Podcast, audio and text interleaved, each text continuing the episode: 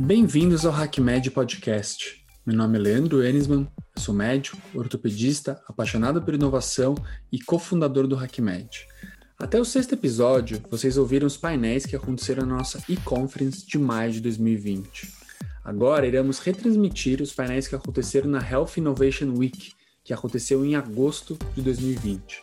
No primeiro painel, em empreendedorismo e inovação, comparando a saúde com outros mercados, contamos com convidados o Thales Gomes, fundador da EasyTaxi, Renato Freitas, fundador da 99, Lívia Cunha, fundador da Cuco Health, e Thiago Júlio, gerente de inovação aberta do DASA. Esse painel foi incrível e espero que vocês gostem.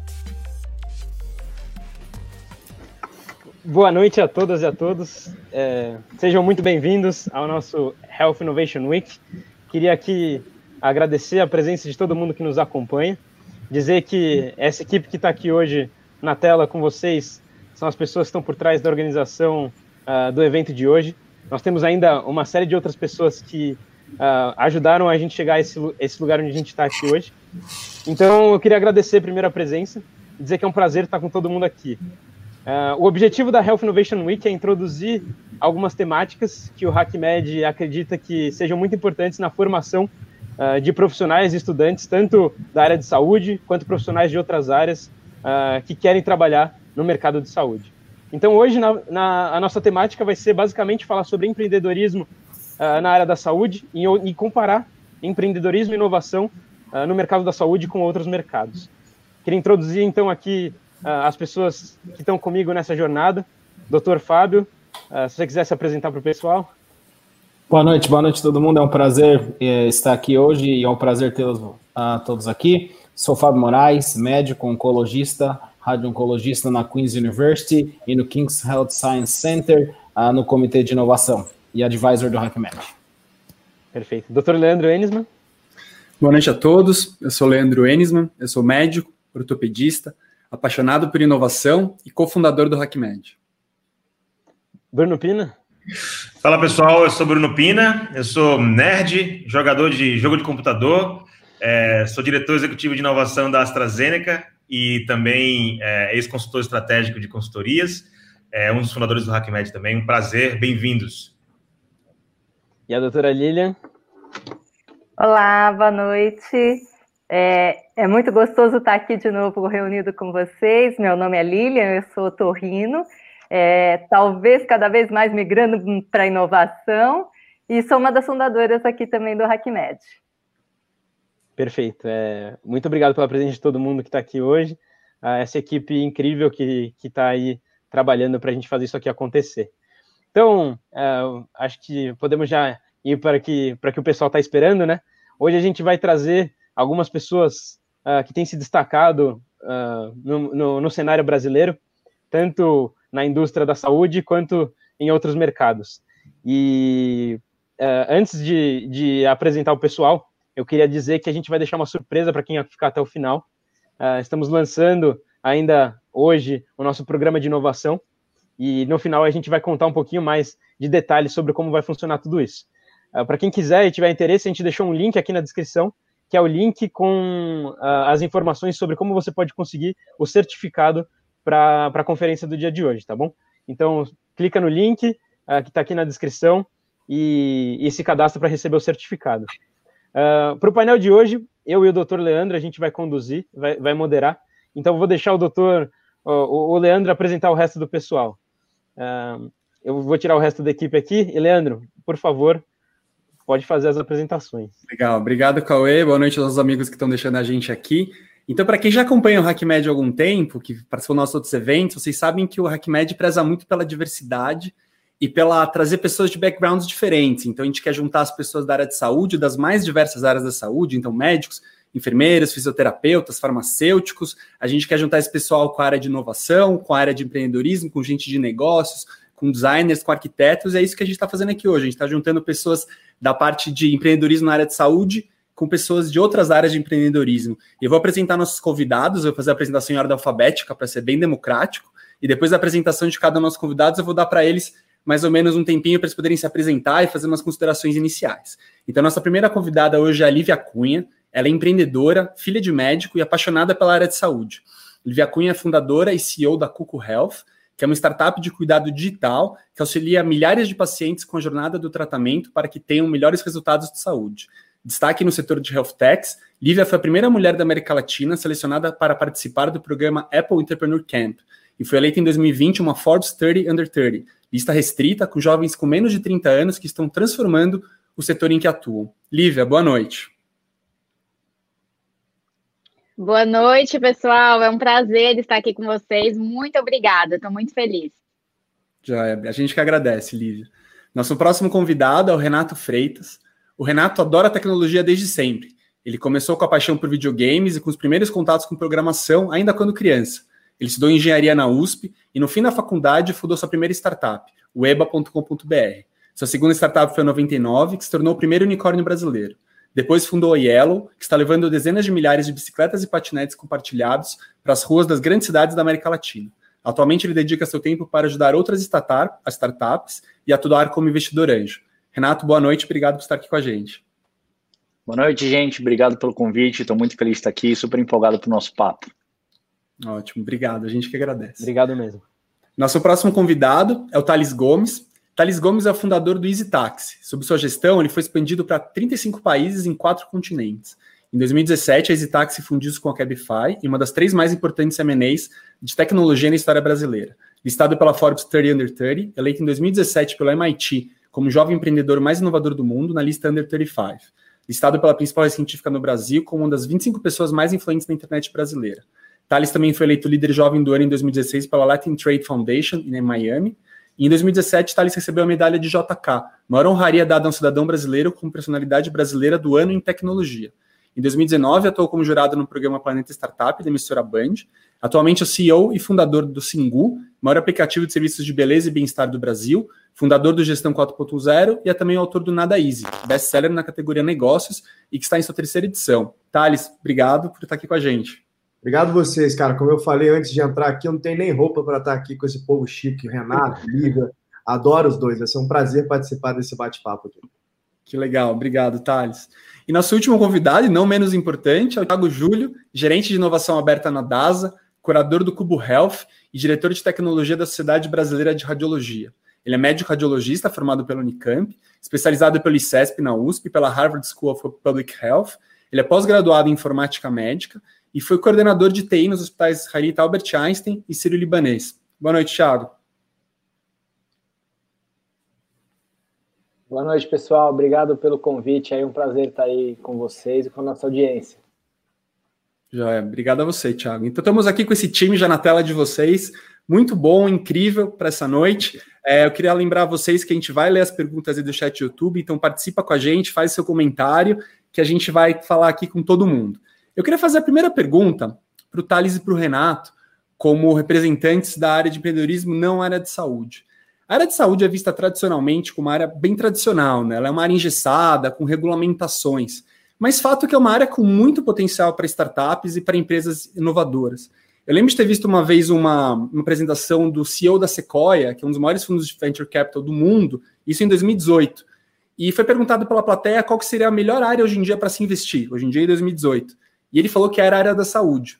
Isso foi antes da Covid. Eu acho que a Covid agora aumentou essa percepção, né? Parece que caiu um pouco a ficha para as pessoas, o tanto que a saúde é importante, que deveria ser uma coisa muito óbvia, né? Thales e Renato, para vocês como empreendedores, como que vocês enxergam a área da saúde? Quais são as potenciais que vocês veem nelas? Quais são as peculiaridades que vocês veem nela? O que vocês podem trazer para a gente, para o pessoal que está nos assistindo? Deixa o Renato falar primeiro, que ele é mais inteligente do que eu, eu só complemento concordando com ele. Imagina. É, bom, é, cara, assim, a, a, forma que eu vejo é, eu gosto muito sempre que eu fui, sempre que eu, eu, eu olho para ideias, assim, eu gosto muito daquela, da, do conceito do Google, da escova de dente, né, que é você investir em ideias é, que são coisas que você usa pelo menos duas vezes ao dia, né? Que são coisas que são problemas muito grandes e coisas que você é, vai ter bastante impacto na vida das pessoas porque é presente. Eu acho que saúde é uma dessas coisas. Então, é, saúde é um, é um problema, é, é, é, um, é um tema, né? Bastante forte, bastante grande, bastante presente. Então, acho que sim, isso por si só acho que já é espaço suficiente para você é, empreender. Eu acho que tem algumas características é, em saúde, que são características um pouco mais, é, como é que eu vou dizer assim, é, é, mais desafiador você empreender na área da saúde, acho que um pouco por conta é, de cultura mesmo, como você mesmo falou, de, de, de, de, ser uma área mais tradicional, mais engessada, a gente já vê bastante coisa muito legal acontecendo, é, mas acho que tem essa sensação ainda. É, e tem outras coisas como pô, tem, tem, regulamentação, e precisa ter regulamentação, pelo amor de Deus, né? Saúde, você não pode ousar tanto quanto você ousa em outras, é, em outras áreas, quanto você usa, você usa na saúde. É, e tem algumas coisas de dinâmica também, que são coisas, algumas inércias aí, que uma das coisas que me incomoda na, né, como parte de empreendedorismo e inovação, é algumas dinâmicas que acontecem de como funciona plano de saúde, como funciona é, a relação entre hospital, paciente, médico tal. É, e, e eu acho que um dos desafios é, é você conseguir navegar nessa dinâmica toda para você conseguir empreender. É, acho que vocês são aí da área de saúde, vocês podem falar mais do que eu, mas eu fico triste quando eu vejo uma solução que ela é muito legal e você fala assim, cara, ela, essa solução faz todo sentido ela existir é, e ela acaba não existindo porque ela não consegue é, achar o espaço dela dentro dessa dinâmica. Então, é uma das coisas que me deixa triste como empreendedor, assim, eu sou, eu, eu sou empreendedor, não sei qual a palavra aí, mas assim, mais romântico, assim, eu olho muito pelo as, as coisas que deveriam ser construídas, as coisas que deveriam existir, é, e, então, assim, eu vejo essas características na área da saúde, é, que são um pouco diferentes de outras áreas aí. É, também, também trabalhei bastante, é, boa parte da minha carreira foi em transporte, que tem bastante regulamentação, então você tem que lidar bastante com isso. É mais fácil você é, influenciar a regulamentação, pelo menos para o meu entendimento, é mais fácil você é, influenciar a regulamentação de transporte do que de saúde.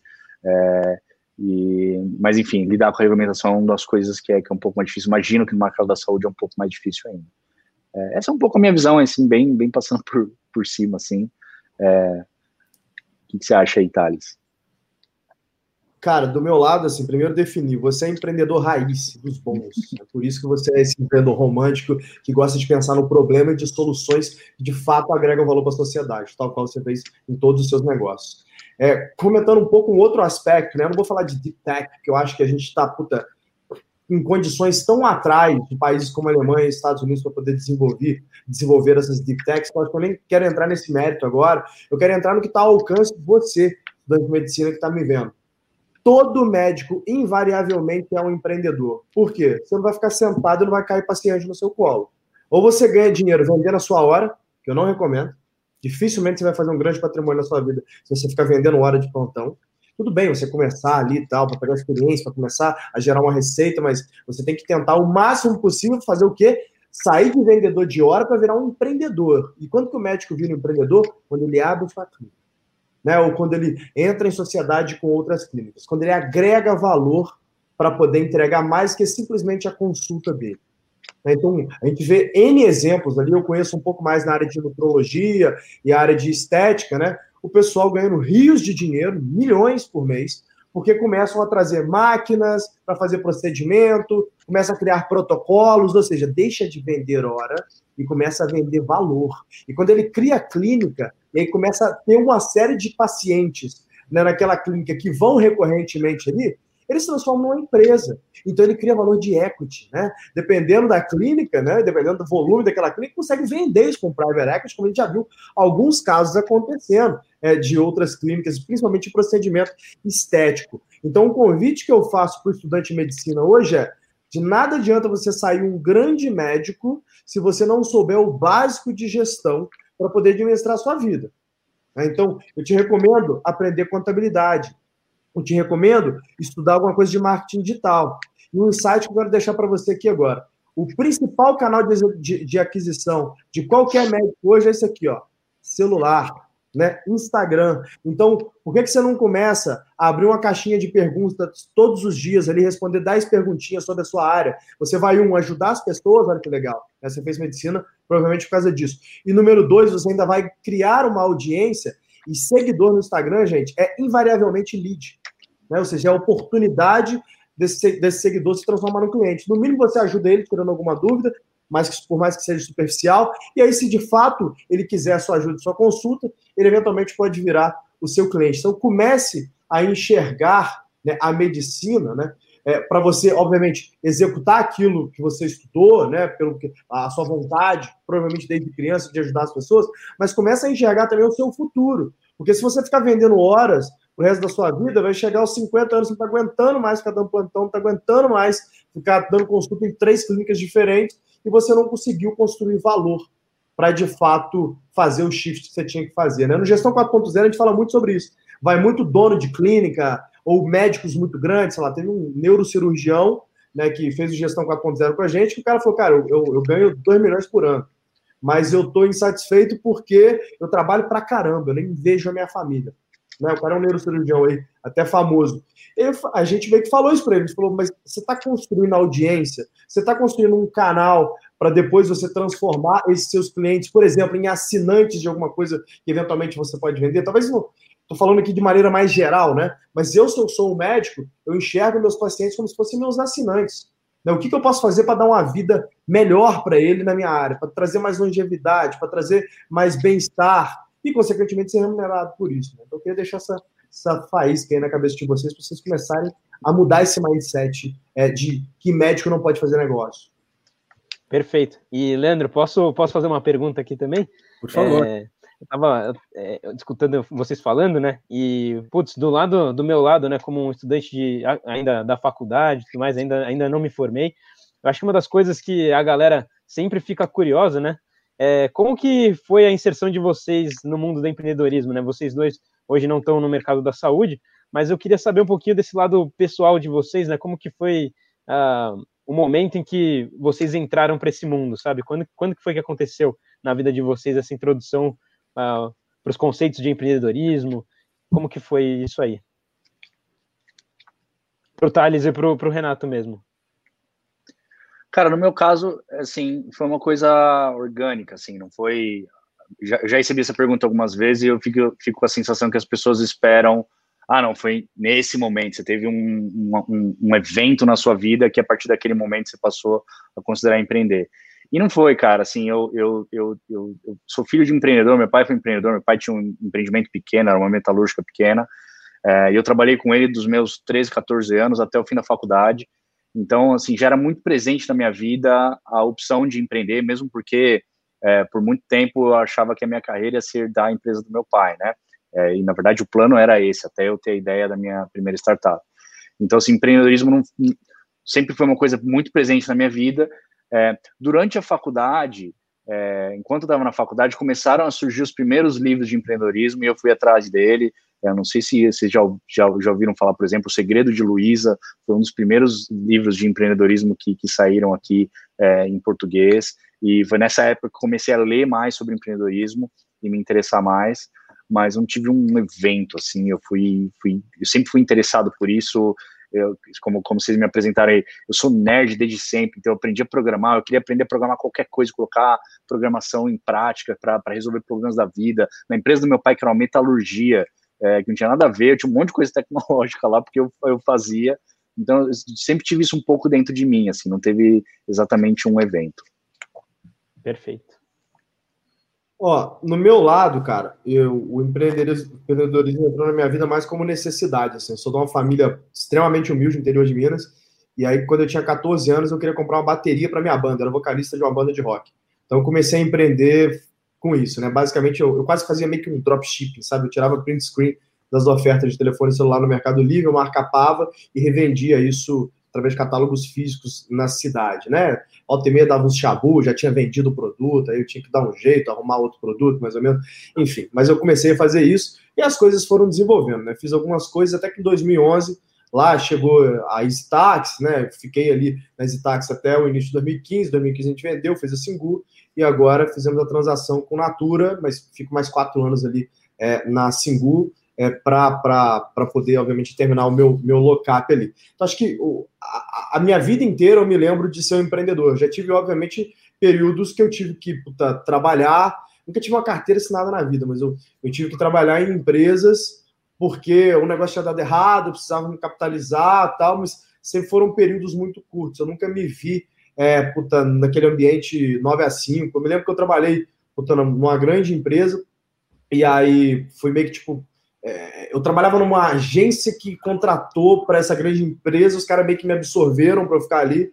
E aí eu me lembro uma vez que eu estava terminando alguma coisa, era tipo sete horas da noite, e o diretor chegou e falou: Cara, você tem que ir embora, não tem jeito. E aí eu falei, mas por que não? Porque ninguém pode ficar aqui depois das sete da noite, mas eu preciso terminar o negócio, tipo assim, um negócio importante que eu tô fazendo aqui.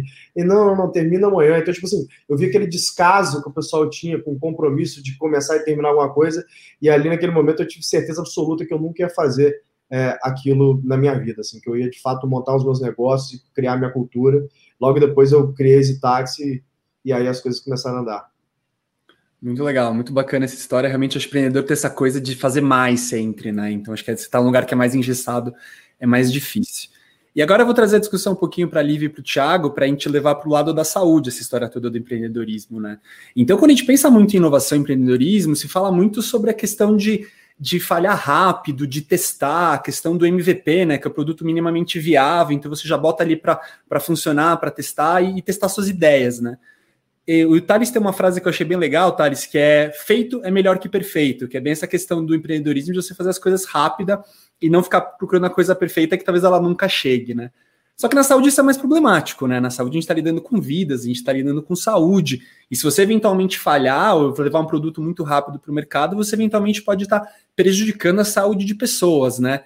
Então, Lívia, Thiago, como que vocês enxergam essa parte dentro da, do contexto da saúde? Vou deixar a Lívia começar. É, eu tenho certeza que o Thiago vai falar isso, então vamos lá. Bom, gente, eu acho que assim, é, resgate, um pouquinho antes de responder isso, eu acho que um resgate muito importante, assim, uma fala do Thales, é que eu comecei a minha jornada empreendedora em saúde por conta do meu pai, que era médico e empreendedor, né? Então, é, para mim, eu olhava para trás, assim, eu via a situação do meu pai é, com muitos desafios em relação à saúde, medicina, apagando incêndio nas clínicas, nos hospitais dele. E eu achava que aquilo era a coisa mais difícil do mundo, né? Lidar com vida e cuidar de vida do, de um jeito, é, porque isso envolvia muita responsabilidade. Né, mas eu via ele fazendo isso, isso me inspirava muito e, e eu gostava muito dessa, dessa questão de resolver problemas de saúde. E aí, quando eu fui empreender em saúde, eu fui perceber que eu até comecei a achar que o lado mais difícil do meu pai era ser empreendedor de saúde, não necessariamente ser médico, né? Porque é, começa a, a, vir camada atrás de camada de complexidade, e quando você acha que você resolveu um problema, a cadeia é tão fragmentada que você tem mais outros dois próximos que você precisa travar para a mudança acontecer. Um deles está muito relacionado, sim, ao risco, né, em todo o processo. E, e, não é um risco que ele é de você fazer uma, uma solução de tecnologia e que ela vai é, feita na, na mão do paciente, ela vai gerar um valor, mas necessariamente ela pode comprometer a vida dele. Não, não é necessariamente esse risco, mas é o risco do conflito de interesse da cadeia, que eu acho que também é, é um risco que pesa muito quando você vai desenvolver alguma solução em saúde. Por que, que eu estou falando isso? Quando eu comecei a desenvolver a Cuco, eu olhava para essa questão do, do, feito é melhor do que perfeito. Não sei nem se o Thales lembra, mas uma vez ele me deu um nada easy e ele escreveu justamente isso: feito é melhor do que perfeito, né? Porque eu cheguei para ele e falei, Thales, olha só, é, eu estou entregando valor na, na, mão do paciente, eu estou tentando aqui criar um modelo de negócio que sustente tudo isso, porque na cadeia de saúde também existe um porém muito grande, que é o paciente é quem usa, mas não é o paciente quem paga essa conta, né? Então, é, existe um desafio muito grande aí no contexto, e, e, eu achava que esse feito melhor do que perfeito, ele, ele poderia ser suficiente num, numa, numa, numa questão de tecnologia, porém ele não era suficiente numa questão de modelo de negócio amarrando toda essa cadeia. Então eu acho que o risco da, quando a gente traz soluções de saúde, ele envolve sim o risco de vida, você está lidando com vidas, e isso por si só já é uma extrema responsabilidade, assim como é do público que está assistindo aqui a gente, que é uma responsabilidade que vocês já estão acostumados a lidar, mas eu diria que o maior risco é, em relação à construção de modelos de negócio em saúde é você não mapear muito bem quais são os conflitos da cadeia para oferecer e atender a interesses específicos sem perder o seu propósito. Né, que é, de fato, gerar valor na mão do paciente, mas como que você amarra tudo isso, né? Então, eu acho que é, a maioria dos negócios de saúde que não vão para frente, quando a gente olha para health techs, tecnologia e saúde, é, são negócios que eles se preocuparam muito em, é, no risco relacionado à vida, então, de não arriscar a vida do paciente ou, ou o dado de saúde do médico, enfim, toda essa, essa questão um pouco mais de produto, mas são, são empresas que não se atentaram ao risco da falta de modelo de negócio no processo. Né? Então, eu acho que esse é um outro viés que eu queria puxar para a discussão, que assim como quando a pandemia chegou, todo mundo olhava para ela e falava como que a gente não consegue resolver isso? Né? Quantas pessoas, quantos empreendedores tentaram resolver a pandemia? Né? A cadeia de saúde, ela exige, ela tem uma complexidade muito além daquilo que se lê em livro, daquilo que se imagina. É preciso viver essa complexidade para que você aprenda e consiga aplicar é, uma solução em cada contexto diferente. Perfeito. Tiago? É, Cauê, cara, tanta coisa para falar aqui. Primeiro que eu quero só fazer um, um, um, disclaimer que eu não sou empreendedor, diferente dos outros aí. Eu é, sou médico e, e, tive uma, uma, uma atuação em tecnologia dentro do hospital também, e isso evoluiu para uma posição executiva de, de gerente de inovação aberta, cujo trabalho é ficar boa parte do dia junto de empreendedores, né? E em paralelo com isso, eu sempre fui muito próximo do ecossistema, do tal do ecossistema. Eu, eu posso dizer que eu me capacitei, aprendi e, e, ganhei competências com caras tipo Renato, Thales, é, participando disso que a gente que está claro hoje, né? Meetup, live, evento. Isso porque lá atrás, quando eu era um médico que estava tentando incorporar a tecnologia na saúde, nem se falava de inovação, né? eu estudava tecnologia e eu lidava com grandes players, grandes contratos, né, é, tecnologia médica, então estamos falando aí de grandes empresas multinacionais, com projetos longos, era isso que eu fazia. E aí eu vi essa turma aí, cara, do lado de fora do hospital, inovando também com tecnologia de um jeito que era o avesso disso, né? E aí, cara, uns anos atrás eu meio que olhei para o futuro e falei, cara, se eu for é, se é para trabalhar com tecnologia em saúde, daqui 10 anos, eu vou estar tá falando com esses caras aí, e não falando com as grandes empresas, ou pelo menos parcialmente falando, que era o que eu fazia ali na época, conversava com IBM, Siemens, Philips, GE, as, as empresas tradicionais do, do, de fornecedoras de tecnologia médica, e seja da parte de de hardware e, e, e, devices médicos, como a parte de software, que era que eu comecei a desbravar, que era meio novo. Como eu era radiologista, acho que foi uma, a primeira especialidade que teve ali sistema médico, Pax, eu peguei bem essa transição, eu fui na onda, e, e isso agora está acontecendo com várias especialidades aí nesse sentido, a radiologia ali está mais é, avançada numa questão cronológica, não é questão também de, de mérito. Então, na verdade, eu não sou, eu, eu percebi que estava mudando, né? Então eu fui no paralelo ali, cara, fui aprendendo com o ecossistema, fazendo mentoria, eu ajudava startup, ajudava empreendedor, ajudava investidora que queria investir, investir em saúde. E aí culminou com o que hoje isso é o meu trabalho. Eu jamais imaginava lá atrás que seria meu trabalho, cara. Isso para mim era um, uma camada de conhecimento, um ativo que eu ia levando no paralelo. E aí hoje então eu posso dizer, cara, que eu tenho o privilégio, é um privilégio mesmo falar que o meu trabalho, né, é, passar boa parte do tempo com empreendedores tipo a Lívia, que, que faz um trabalho incrível aí, e aí como médico, eu me, cara, me sinto realizado como médico, porque esses caras estão ajudando a entregar saúde, né? Agora também eu super alinho com, com o Renato quando ele fala ali a angústia do empreendedor de algumas coisas meio óbvias não encaixam, porque daí eu como médico também enxergo isso, né? Cara, como que não encaixa?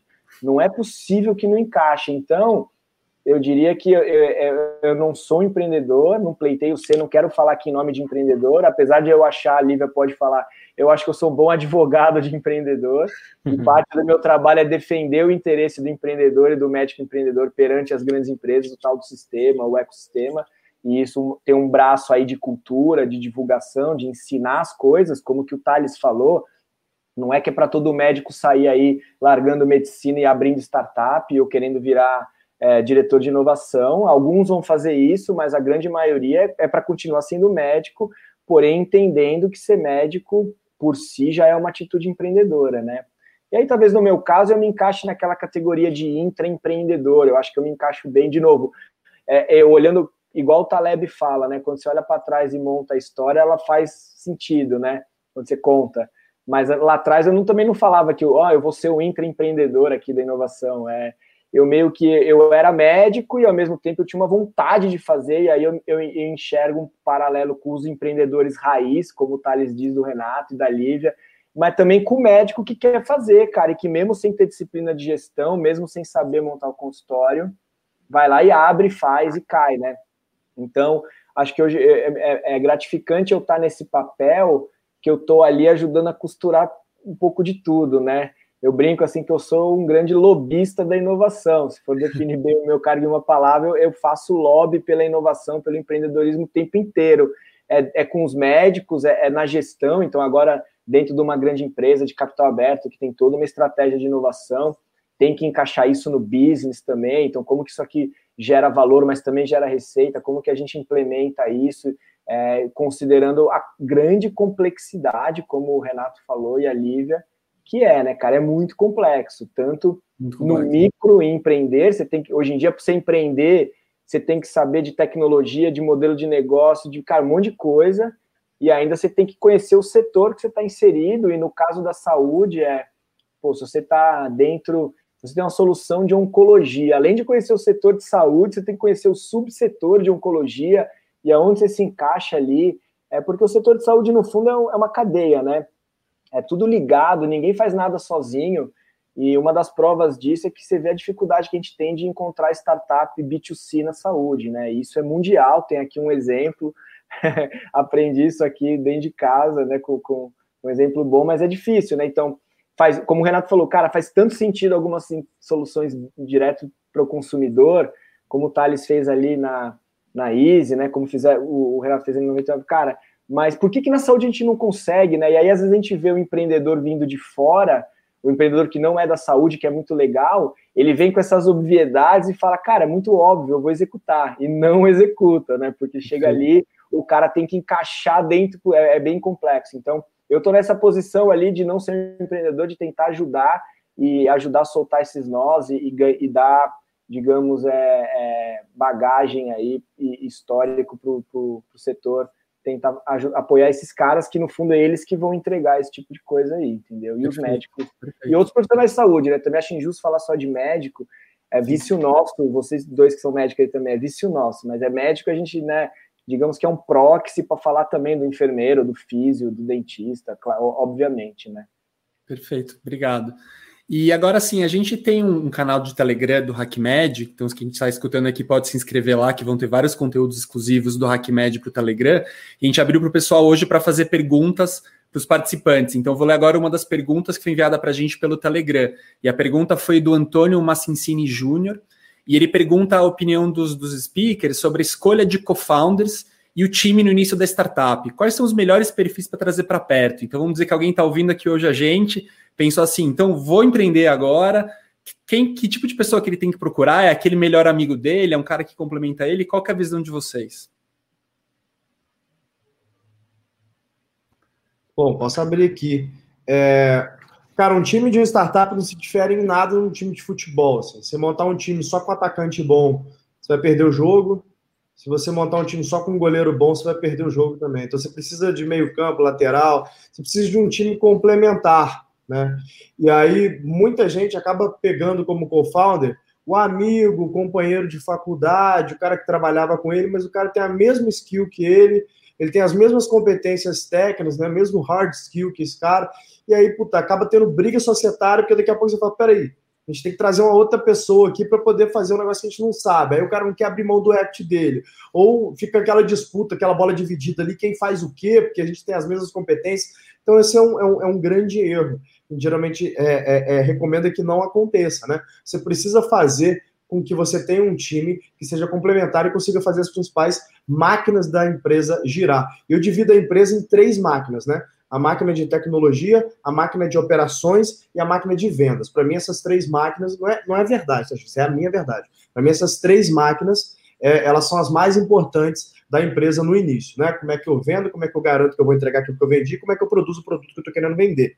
E aí, por exemplo, se eu fosse montar é, aqui um, um, um time, né, uma, uma, uma, uma skill que eu não tenho, é a skill técnica de construção de software, de tecnologia. Então, pô, chamaria o Renato, para ser meu sócio, né? Eu consigo tocar operação, eu consigo vender. Mas, por exemplo, tocar operação, eu não sou o melhor cara para fazer isso. Tem gente melhor do que eu. Então, eu vou buscar um outro co-founder para tocar operação. Eu sou bom de vendas, sou bom de relacionamento, né? Sou bom de, de, de gerar oportunidade, né? de criar canal. Então, eu vou focar naquilo que eu sou que eu acho que eu sou o melhor possível naquilo e vou pegar co-founders que, são, que seriam responsáveis por essas máquinas, né? A Apple chama isso de DRI, Directly Responsible Individual, né? Alguém que é dono daquelas máquinas ali e aí vai inicialmente começar a tocar ele próprio e depois montar o seu time para poder fazer isso. Acho que o nome do jogo aqui é complementaridade. Bacana. Eu, eu, eu queria complementar aí o, o que o, que o, que o Thales falou, é, e, enfim, concordo, assim, você tem que ter um time é, é, complementar mesmo. Muita gente tem, tem, tem, tem, até aquele, aquele tema que fala que você tem que ter o, o hustler, o hacker e o hipster. É, cada um dá o nome de um jeito, mas você tem, você tem que compor o time com habilidades diferentes. Mas acho que tem uma outra coisa que é bastante importante, pelo menos do meu ponto de vista, é bastante importante, é, que é, cara, a sintonia entre os fundadores. Que é, cara, você tem que ser e aí eu quero falar uma coisa de fundadores e outra coisa sobre, sobre o, primeiro time, tá? E, e fundadores, cara, são, são, as pessoas que você vai discutir problemas enormes, passar dificuldade junto, é, e essas pessoas você tem que se dar bem. E não é só se dar bem do tipo, ah, não, pô, legal. Vocês têm que ter visão de mundo parecida, vocês têm que conseguir compartilhar valores parecidos e coisas do gênero, porque na hora que você tem que tomar decisões difíceis, é, pessoas com visões de mundo muito diferentes, visões, pessoas com valores muito diferentes, elas brigam e brigam feio, assim. É nessas horas daquelas brigas bizarras de sócio. Então, recomendo que você, se você está considerando um sócio, converse sobre a vida, vai talvez viajar com a pessoa, não sei qual o jeito, vai para o bar, falar sobre coisas que não necessariamente são só coisa da sua startup, mas você está vendo se essa pessoa tem uma visão de mundo parecida com a sua, se ela valoriza pessoas, se ela valoriza dinheiro, se ela valoriza carreira, se ela valoriza eficiência, essas coisas, pensa se essas coisas se conversam, se em situações de decisões difíceis vocês vão conseguir achar um meio termo que vocês dois vão ficar felizes, ou vocês três, ou vocês X vão ficarem felizes. E sobre o primeiro time, uma coisa que eu valorizo bastante, deu bastante certo isso, é, principalmente na história da 99, é você montar um primeiro time, não só com pessoas é, que se complementam e tal, mas também com pessoas que são bastante versáteis. É, o que acontece, via de regra, numa startup, muitas vezes acontece, é, você começa com um plano, só que semana que vem esse plano é outro, na outra semana o plano é outro, e na outra semana o plano é outro, e a, e a sua empresa tem que se adaptar ao novo plano. Você, conforme você vai colocando o seu produto na rua, você vai aprendendo coisas novas, você vai descobrindo coisas que você precisa ajustar seu plano, porque o plano que você tinha não funciona mais. E se cada vez que você ajustar seu plano, você tiver que refazer seu time, é, isso acaba deixando as coisas muito mais difíceis. Então, se você tiver pessoas versáteis para que, cara, eu mudo de plano, eu, não, eu, só, eu consigo usar as mesmas pessoas, consigo ter o mesmo time, só com uma estrutura diferente ou com responsabilidades diferentes, isso é muito bom. Então, a gente teve histórias na, na 99 de gente que entrou para finanças, depois foi para a área de operações, depois foi, depois foi para a área de relações com o governo. É, e tem, tem vários exemplos assim, de pessoas que migraram de área conforme a empresa foi evoluindo e as necessidades da empresa foram mudando. Então, acho que assim, versatilidade e aprender rápido, né? Acho que essas duas coisas andam meio de, de mão dadas. Eu acho que são duas coisas que vocês deveriam procurar é, no time inicial, assim, além do time de fundador. Bom, posso só complementar olhando para passado aqui pra, e para a experiência em saúde, né? O que que eu, eu não sou da área da saúde. Eu fundei a empresa, o meu, a minha principal competência está muito mais ligada para a área comercial, vendas, relacionamento, é, e, e, faço o papel de CEO do negócio, né? Mas é, o que, que eu sinto falta nesse, numa estrutura de uma health tech? É, eu acho que eu o papel de saúde ele é muito importante, né? Então eu acho que além do time convencional, quando a gente está olhando para time de fundadores numa startup, é, eu buscaria, se eu fosse começar a calcular atrás de novo, o que eu buscaria, além das competências que, que os dois trouxeram, né, e desses papéis que são importantes, que é alguém olhando para produto e operação, para alguém olhando para tecnologia também, eu olharia para uma parte mais técnica no sentido de saúde. Então eu sinto falta, eu já senti falta disso em muitos momentos. E para quem é de dentro da saúde, o que eu mais sinto falta quando eu vou é, ver algum negócio, que alguém me pede ajuda para entender como está indo, é que tecnicamente na saúde o negócio é perfeito, mas falta a veia comercial. Né? Então, eu acho que a gente tem uma, um cuidado a ser tomado quando a gente constrói soluções de saúde, é, porque a gente precisa, assim, tratá-las como um negócio. A gente está falando de um, de um negócio, colocando isso, o objetivo disso no final do dia é gerar valor e é gerar retorno também, né? E sustentado por um propósito maior. Então, precisa existir esse skill. Não, é, eu vejo muito grupos de médicos amigos se reunindo, ou profissionais de saúde, né, enfermeiras se reunindo é, e querendo criar um negócio pela afinidade. Isso, na minha opinião, é, é, o maior perigo que pode ter no início, né? E outra coisa que eu vejo, principalmente quando eu vejo grupos de profissionais de saúde se reunindo nesse grupo restrito, é a falta de definição clara de quem que vai ser o CEO do negócio. E às vezes vocês ficam tentando é, encaixar muito uma, uma das pessoas, tem que ser um entre nós vai ter que ter esse papel. Não é quem das pessoas que tem que ser CEO, é quem tem skill para ser CEO. Né? Não é tão fácil assim, é, e assim como os outros papéis exigem habilidades específicas. Então, não tentem encaixar pessoas nos, nos quadrados que precisam ser preenchidos, né? mas entendam quais são os quadrados e aí busquem as pessoas certas para cofundarem com vocês. E só um ponto super importante também, que eu acho que cabe muito no cenário de saúde, é a, o alinhamento de expectativa. O mercado de saúde é um mercado de longo prazo. Não adianta achar que vai ter uma bala de prata vencedora e vai resolver do dia para a noite. Não é assim que funciona. Isso tem que estar muito claro na cabeça dos fundadores, bem como a estratégia de, é, de evolução da empresa, né? Qual caminho a gente quer seguir? A gente quer ir para funding, a gente não quer ir para funding. Então, são interesses iniciais que eles precisam estar extremamente alinhados, porque senão, no primeira dificuldade que você tiver e você vai ter, quando você tentar levantar o primeiro modelo de negócio ali e ver que o negócio não sustenta, é, já vai espanar e você vai ter, se você não tiver acordado essas coisas antes, você vai ter um desafio muito grande é, para continuar o seu negócio a partir desse momento. Então, eu diria é, skills complementares, claro, trazendo um, uma cabeça de saúde, no meu contexto eu faria isso diferente, e ao mesmo tempo alinhando muito bem interesses, tendo em mente que mercado de saúde é um mercado de longo prazo. Perfeito, muito legal, uma baita experiência para as pessoas que estão aqui, estão querendo começar. Então, ainda um pouquinho nessa fase mais da, da empresa early stage, na fase da ideia, de como está começando, um, eu acho que no começo, quem está começando com uma ideia, empreendendo, houve muitas críticas, né? Eu vi o Thales comentando em entrevista que, quando ele apresentou a ideia dele, teve gente que falou: ah, se essa ideia fosse boa, já teriam feito nos Estados Unidos, por exemplo. Mas a gente também ouve muito empreendedorismo que você tem alguma hora que você pode pivotar a sua ideia e perceber que talvez aquilo que você estava querendo fazer não era a melhor ideia e talvez mudar um pouquinho de direção. Então, eu queria perguntar para vocês como dosar isso, entendeu? Quando você ir na ideia que você acredita, ou quando você perceber que de repente você dá uma mudada que as outras pessoas estão te falando, você deve ouvir os outros também. De repente, começar com o Renato agora, que não começou. Cara, eu acho que a resposta rápida para isso é você tem que se apaixonar pelo problema e não pela solução. É isso. Porque se você estiver apaixonado pelo problema e não pela solução, é fácil, beleza? Você fica, você fica confortável de jogar uma ideia ou uma coisa que você construiu fora, porque você percebeu que aquilo não está resolvendo o problema. Você percebeu que aquilo não, deu, porque você pôs para rodar e não funcionou, e as pessoas, o retorno das pessoas não é aquilo.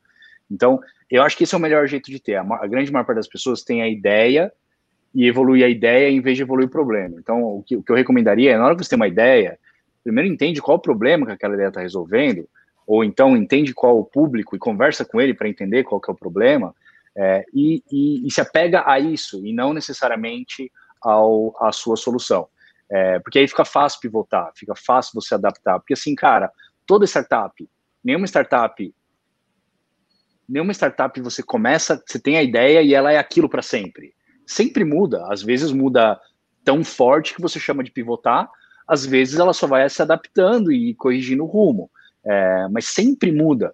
E, e, e, muitas vezes você tem que jogar a ideia fora, a ideia que você teve, às vezes você tem que jogar a coisa que você construiu fora é, em prol de você resolver aquele problema. E se você estiver apaixonado pelo problema e não pela solução, isso acaba acontecendo naturalmente. Então, não acho que é necessariamente uma coisa de pesar ou medir, eu acho que é questão de foco mesmo. Você, se você focar no problema que você está resolvendo, é, acho que tudo isso vem naturalmente. Você não precisa se preocupar em equilibrar nada. Corroborando o que o Renato está falando, né? Quando a gente começou a Zitax lá em 2011, a ideia é ser um agregador de cooperativa. E aí a gente foi testar a solução e a gente falou, velho, não vai funcionar, porque a cooperativa funciona de um jeito estranho ali. Não... Eles não vão deixar a gente desenvolver esse, esse, esse negócio que a gente quer, consequentemente, a gente não vai resolver o problema. Para eu ganhar escala, eu tenho que ir puta, direto no taxista. A gente pivotou ali, tipo, lá para setembro de 2011, mais ou menos, pivotou e começou a focar é, só em taxista. Então, porra, perfeito o que o Renato falou. Tem que apaixonar pelo problema e não pela solução, senão você dorme abraçado com o problema. Senão né? você é o violinista, Agora, o violinista do Titanic, eu... né? Que você tá tocando, o barco tá afundando. Exatamente, vou usar isso, tá, Renato? Vou roubar. Violinista do Titanic, velho. É um empreendedor apaixonado é, pela ideia. Gostei dessa. E, e, eu queria contribuir aqui, trazendo um outro ponto de vista, que é o seguinte: é, é muito difícil você perceber que você está é, no caminho é, é, é, mais ou menos errado. Né? qual, qual é a diferença do caminho mais ou menos errado do caminho completamente errado? Quando está completamente errado, você não ganha tração, o negócio não anda, entendeu? Você puta, não consegue adquirir nem 100 usuários, o pessoal pô, não, não paga pela solução, aí é mole você saber que está errado. Agora, quando dá mais ou menos certo, cara, tô crescendo, mas não tô crescendo tanto, puta, o CAC não tá alto, mas não tá baixo também, tá, tô gerando ali uma certa recorrência, mas não tô gerando tanta.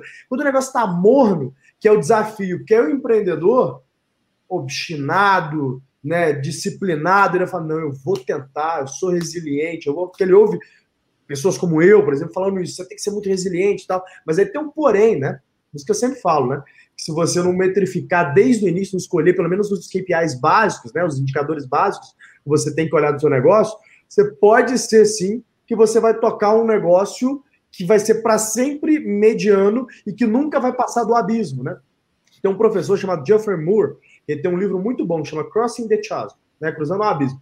E aí ele, ele fala um pouco desse ciclo, né, que as startups, até o seed capital, elas conseguem ir meio mornas. Agora, para pular do seed capital para o Series A, o VC sabe reconhecer quando você não tem um negócio que realmente teve product market fit, que tem condição de escalar, e você não consegue levantar Series A. E se eu não me engano, esse dado aí está tipo acima de 85% das startups elas que, que não conseguem levantar Series A. Né? É, é um dado, tipo assim, é assustador, né? Porque se você não levanta a Series A, provavelmente você vai morrer. Né? Falando de startup, né, gente? Negócio físico é outra coisa. É, então, o que, que eu recomendo? Desde o início, quando você está começando o seu negócio, né, tem ali seus indicadores chaves que você vai acompanhar. Então, falar, esses indicadores são importantes para mim. Né? E aí eu vou colocar algumas metas ali. Se eu achar que eu não estou evoluindo, aquelas metas, eu tenho que mudar a forma como eu estou tentando resolver aquele problema. E uma boa forma de você saber, ah, mas como que eu coloco uma meta num negócio novo que eu não conheço? Tenta pegar peer companies, né? É, companhias que atuam mais ou menos naquele setor, ou competidores seus que estão em outros países, geralmente tem. Né? É sempre assim, cara. Você tem uma ideia, já tem 10 negros em cada 10 países diferentes com a mesma ideia que você, é sempre assim. Então, vê quem que são esses caras, tenta entrar em contato com esses caras pelo LinkedIn, olha a maravilha da internet, né? Hoje em dia você entra em contato pelo, com um cara pelo TikTok, pelo Instagram, é, pelo LinkedIn, tem N formas de falar com esses caras. Na época que eu e o Renato estavam começando, a gente nem sabia que estava fazendo esse treino direito pelo mundo e mal tinha acesso a esses caras. Então hoje, hoje é muito mais fácil para vocês você chamar um cara lá que está fazendo isso na Ucrânia, vamos bater um papo aí, cara. Eu tenho certeza que ele vai abrir para os seus grupos. Eu tenho certeza que ele vai bater um papo com vocês, vocês vão poder trocar e você vai ter meio que um benchmark, né? É importante você ter essa metrificação para você não dormir abraçado com, com a solução do problema que não vai escalar. É, e tem, tem uma coisa também, sempre puxando para o lado da saúde, né, pessoal? É, eu acho que investiguem muito. Não achem que lendo só, ficando dentro de casa, vocês vão conseguir o conhecimento suficiente para testar uma solução que vocês têm em mente, né? Para que para entender de fato se aquilo resolve um problema. E resolver um problema na saúde, você tem que olhar para vários stakeholders no processo, né? Tem que vai conversar com o hospital, vai conversar com a operadora, vai conversar com o médico, profissional de saúde, paciente, entendam os contextos, as barreiras e, e se existe de fato um caminho nesse contexto. Um exemplo muito claro aqui na Cuco, quando a gente começou, o primeiro modelo de negócio da Cuco, ele era voltado para a operadora de saúde, porque a gente tinha a tese de que engajaríamos pacientes e, por consequência, reduziríamos sinistro e, por isso, o plano de saúde, né, a operadora, ela olharia para a Cuco e pagaria pela nossa solução. E aí, o papel aceitou. Né? Faz, faz é, é, lógico isso, né? Num contexto. Mas aí quando você vai para a rua, você começa a falar, você começa a entender, você vê que não é bem assim que as coisas funcionam. Então precisa testar. Não pode ter vergonha de falar, não pode ter medo, é, esse perfeccionismo que vocês têm bastante na área da saúde, né? Deixa isso um pouco de lado, arrisca mesmo, fala, não tenha vergonha de vender aquilo que você está tentando trazer como solução. E aí seja uma esponja para os feedbacks, porque são os feedbacks que vão te levar para o caminho certo. Perfeito. É... Acho que, Leandro, um comentário só, eu queria dizer que eu concordo, assim, 100% com tudo que foi dito, acho que até, inclusive, o HackMed tem uma história engraçada que, para quem nos acompanha sabe, né, acho que acabou uh, virando, de, a gente conseguiu tornar isso possível depois de uma experiência uh, que eu acabei tendo nos Estados Unidos, né, e justamente foi através disso, e aqui eu estou falando até com o pessoal que ainda está na graduação e muitas vezes sente que é difícil começar a empreender, mas como o próprio Renato falou, né, às vezes a gente tem que começar, a Lívia também falou, é, eu lembro que quando eu estava lá eu tinha muito receio de falar com as pessoas, né, e eu acho que o grande diferencial que, que acabou uh, dando certo para mim foi quando eu acabei indo falar com um professor do MIT, que eu achava que nunca ia me responder, né, um cara super uh, sênior no MIT, é, quando que quem sou eu na fila do pão para falar com esse cara, né? E eu esperei a palestra dele acabar falando sobre um projeto que ele tinha criado lá nos Estados Unidos, que era o MIT Hacking Medicine, e eu me apresentei para ele e falei, quero fazer isso no Brasil. E aí, de lá para cá, foi tudo isso que a gente está construindo aqui. E eu acho que é isso, você tem que sair um pouco do. Acho que essa questão de sair um pouco da zona de conforto é muito importante. E eu queria puxar, na verdade, para esse, esse ponto, né? Sobre a importância de sair da zona de conforto. Eu acho que tem muitos jovens aí que uh, têm esse receio, né, cara? Como que eu posso fazer? Uh, e eu queria saber, assim, de vocês, um pouco da Lívia, do Renato também, como que um, como, como que é isso, né? Qual, qual, que é a importância de sair da zona de conforto? Se vocês têm alguma ideia a respeito disso para quem, quem ainda está na faculdade, se faz sentido ou não faz, essa não seguir a carreira tradicional, principalmente para talvez uh, estudantes de medicina, né, que tem uma carreira muito tradicional. Acho que inclusive o Tiago pode complementar nesse sentido. Queria ouvir um pouquinho de vocês sobre esse tema. Bom, quer começar, Renato? Quer que eu fale? Pode falar, pode falar. Vamos lá.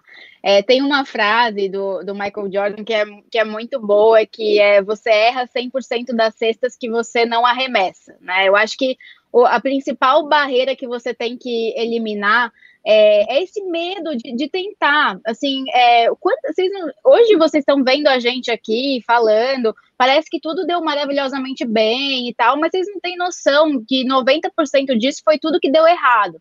Né, e para depois começar a, a, dar certo. Então, eu acho que assim, o primeiro passo é a iniciativa. Né? O que que eu lá, quando eu comecei a Cuco, eu tava, eu morava em Floripa, eu tinha uma vida super é, tranquila lá, minha, minha, família tinha negócios, podia ter continuado, mas eu olhava para aquilo e não era aquilo que, que brilhava, não era aquilo que me dava vontade. E eu sempre pensava, bom, sou jovem, a hora de errar é agora, né? É, o que, que eu tenho a perder nesse processo? Lógico, não seja responsável. Se você tem uma família, se você tem é, algumas contas que precisam ser feitas, faça essas contas e planeje essa, essa mudança. Porque o empreendedorismo ele é muito mais renúncia né? Você deixa de fazer muito mais coisa, mas ao mesmo tempo as coisas que você faz, você não pode ter medo de fazer, você tem que se jogar de cabeça. Então, uma vez que você escolhe empreender é, e você planeja isso e você parte para esse passo, não tenha medo. Né? Você, você, já deu, você já deu aquele passinho, aquela vontade que, que te prendia, você já, já arriscou. A partir daí, vai com tudo. Tem, tem que se dedicar, tem que colocar alma, tem que colocar paixão, tem que colocar vontade, energia.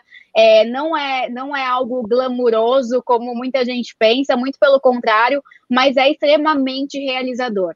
Né? Então, eu acho que assim, é, primeiro passo, iniciativa. Segundo passo, é, encontre se conheça para entender o que, que falta em você e o que você precisa buscar para compor um time para começar uma empresa. Depois, conheça muito bem o seu mercado. Não tem como você é, conhecer mais ou menos, tatear mais ou menos. Mergulha mesmo, de cabeça, porque senão é, a surpresa negativa ela vem. Né? E ela vem e quando ela te pega de calça curta é muito pior. Então esteja preparado. Ela vai vir com certeza, mas você vai estar muito mais preparado se você seguir os passos que você precisa antes disso. Então, tenta. Se der errado, a hora é agora, gente. Eu, eu vou tomar uma outra abordagem nessa resposta aqui, que é o seguinte, cara. Quem está assistindo a gente aqui é médico, né? Ou está estudando medicina. Cara, vocês já saíram da zona de conforto. Vocês sabem muito bem o que é sair da zona de conforto, porque escolher fazer uma faculdade de medicina não é fácil, cara. É, é um, é um, é um negócio que vai. É uma dedicação da sua vida. É, então, assim, acho que vocês sabem bem sair da zona de conforto.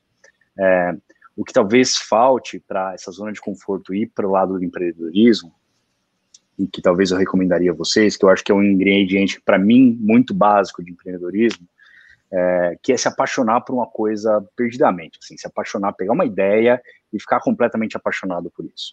Porque, cara, empreender tem uma parte lógica muito forte, mas se você se prender à parte lógica, é, na real, assim, se você fizer conta, você não empreende. Entendeu? Você fala assim, ah, não, vou, vou aqui ver quanto que é meu risco. Você, cara, você tem que ser perdidamente maluco por aquilo que está fazendo, porque tem momentos na carreira de empreender que só o emocional, só uma paixão maluca pelo que está fazendo, vai te falar, velho, continua nessa trajetória, continua dando murra nessa ponta de faca aqui e continua fazendo o que você quer fazer. É só você tendo a paixão pelo que está fazendo.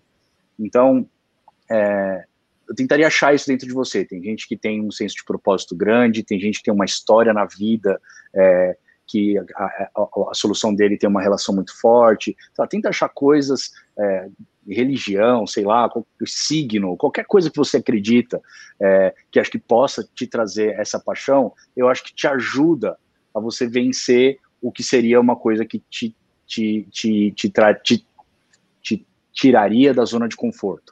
É, então, assim, eu tentaria ir por esse ingrediente. Eu acho que eu, eu concordo com tudo que a Lívia falou também, sem dúvida, mas um, um, passo zero, que seria aí antes dos passos um, dois, três que ela deu, seria esse, cara, tenta se apaixonar por uma coisa, assim. Eu, eu acabo puxando tudo isso pro meu lado meio romântico, como eu falei, é, e porque, porque eu acho que tem isso, cara, assim, quando você empreende, assim, quem tem empreender nem sabe bem, cara, você se ferra tanto na história que só um negócio completamente ilógico, completamente passional, vai te, vai te fazer passar por aquilo. Em alguns momentos, tá? Não é sempre, mas tem alguns eventos na história do empreendedor que são bem fortes. Então, essa é a dica que eu diria. Cara, só um comentário aí, eu alinho bem com o que a Lívia e o Renato falaram, acho que são é, duas faces da mesma moeda. É, é, que na, é que na medicina, cara, não tem um, só zona de conforto, né? Eu entendo o que o Renato fala. A medicina ela é quase que uma, uma carreira pré-moldada, no sentido que, bicho, é, é, é, é super difícil você entrar, ter a coragem, a vontade, e aí, de fato, passar no, na triagem ali, que é o vestibular. Mas meio que a hora que você entra, cara, a, sa a saúde ela é moldada, assim como o direito de outra forma. Se você fizer tudo certo, é, na, do jeito certo, as coisas são muito previsíveis, cara. Então, assim, né? Você, você passa no vestibular, você entra na escola médica, aí você rala, mas você se forma, aí você rala para estudar numa residência. A hora que você entra na residência, se você entra numa residência, sei lá, de gastro, Cara, você rala, mas você vira gastro, você tem emprego, e aí, se você quer um caminho mais acadêmico, é, né, virar professor, ou se você quer ir para o mercado, trabalhar no hospital, isso já é muito bem determinado, o tal do establishment, né? É como se tivesse um, um grande RH da medicina que, que direciona os médicos aí, mesmo sem o governo querer ter plano, é, carreira de Estado para a saúde, né? Que eu, eu acho que é uma simetria em relação ao que a gente tem, com, com, o pessoal do direito, né? É, eu acho que num contexto de SUS você tem que ter sim uma carreira de Estado para médico, mas aí é uma outra conversa, mas é, é, isso, né, cara? Então, no fundo, eu acho que a palavra não é só zona de conforto, mas é custo de oportunidade. Porque o médico sempre tem demanda, ele está numa trilha ali, e se ele resolve apostar numa ideia que ele é apaixonado, como o Renato falou, ou, ou, como eu fiz ali, tentar explorar um caminho de tecnologia, meio que numa carreira em Y, para ter duas coisas ali, explorar, sem deixar de ser médico. Cara, tudo isso custa oportunidade para o médico, custa dinheiro, custa tempo, é, precisa estudar, e aí o médico tem um lado bom, que o médico vai lá e estuda, cara, e o médico estuda métrica de software SaaS, e dali a pouco ele conversa com os fera aí, tipo Thales e Renato, e o cara consegue conversar de métrica de, de, de ramp-up de software, de modelo SaaS, cara, porque médico ele aprende né, a estudar e vai lá e constrói conhecimento, né? Então, o médico tem um pouco isso, como o Renato diz na outra fala, ou, aliás, o Thales falou de ser um empreendedor nativo, tem um pouco isso. O médico é um cara que aprende a buscar conhecimento ele se vira, né? E é, o difícil, então, é. E aí tem um pouco meu papel nisso, como uma liderança, é, cara, como que eu crio alternativas para médicos? Não significa também, cara, nunca vai ter uma coisa do tipo, ó, veio o Thiago lá da Asa e o Cubo, ó, cara, agora você pode empreender aqui que eu vou te pagar, tá tudo certo, eu tirei, mitiguei teu risco. Não é assim que funciona, o risco do empreendedor sempre tem. Mas também mostrar para o cara e dar. É, eu faço a analogia daquela da rede lá do trapezista no circo, entendeu? Cara, a rede ali, é, o trapezista ele treina, cara, ele nunca caiu, ele nunca precisou da rede. Mas o fato de ter a rede ali permite com ele vai lá e faça as coisas, né? Então, eu acho, eu gosto de pensar assim, né, que a gente tem que fazer com o cara de saúde, o médico, é criar essa meio que rede que ela é quase que, né, um placebo ali, mas tipo assim, cara, tem como você explorar outros caminhos sem largar a tua essência ali, cara, porque o nosso setor é aquilo, cara. O bonde passa no vestibular, cara, você passou no vestibular de medicina de uma faculdade boa, você entra no bonde. Se você não fizer besteira, cara, você vai até a estação final. É assim que funciona para os médicos, né? Isso é um pouco que, que eu acho que é a zona de conforto no detalhe, né? Mas aí, Thiago, eu queria justamente nessa linha e fazer uma pergunta para você. É, é, você falou exatamente o que eu estava pensando aqui. Muita gente me pergunta, né, estudante de medicina, como eu falei, tem bastante gente daqui que nos acompanha, que é estudante de medicina, e eu, particularmente, já vivi isso, né? Agora que a gente está criando o HackMed, a gente tem essa iniciativa é, como uma, uma startup, né, dentro desse mundo e tudo mais. É, como que é também lidar com essa situação, sabe, de você seguir uma carreira assim não convencional, digamos assim, entre aspas, né? Você que hoje está tá no clube e tudo mais, eu vejo, por exemplo, meus pais, né? Quando eu falo para eles, ah, pai, eu estou hoje super engajado com o projeto do HackMed, é meu propósito, estou fazendo isso porque eu acredito nessa ideia. E eles falam, não, mas você devia fazer residência, o que, que está fazendo da sua vida? Eu acho que muitas vezes a gente vive esses momentos. Eu acho que eu estou falando aqui, mas estou falando em nome de muitos estudantes que estão assistindo a gente, é, principalmente estudantes de medicina, porque é uma carreira que puxa muito e eu acho que a gente é cobrado, sabe, para seguir essa carreira tradicional muitas vezes. Eu queria ouvir de você como é que foi sair um pouquinho disso, né? Ir para esse outro lado de inovação. E não sei, é, o que, que você teria para falar para uma pessoa que talvez esteja nessa posição, que eu já estive também.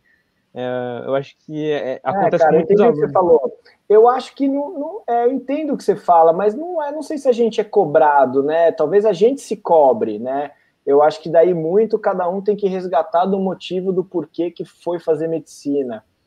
E se você for analisar isso, aí é empírico meu, sem base de ciência, mas certamente tem muita gente que entrou na medicina sem saber onde estava entrando, cara, porque é uma coisa meio idealizada do, do médico, de uma coisa meio mítica, né? Então, aí é que acontece que quando o cara cai na real do jogo médico e tem que, cara, que aquilo é uma profissão, como o Thales disse, o cara tem que entender que ele é um empreendedor, que malemar ele tem que abrir o consultório dele, a clínica dele, e ele tem que ter um contador, ele tem que ter um software de gestão, ele tem que fazer telemedicina agora.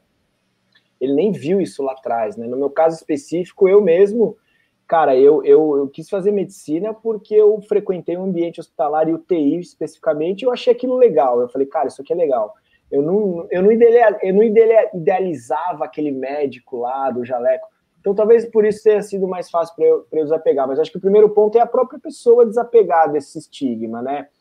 Mas é difícil, cara. Eu, que já estou nessa quase 10 anos, eu ainda não consigo explicar para meus colegas de turma o que, que eu faço exatamente.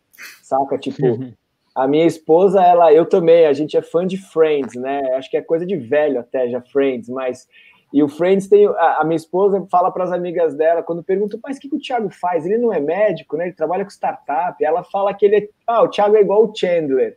Que lembra que o Chandler lá, ele é o único que trabalha lá e, e ninguém sabe o que. Acaba o seriado depois de 10 anos e ninguém sabe exatamente o que, que o Chandler faz, né?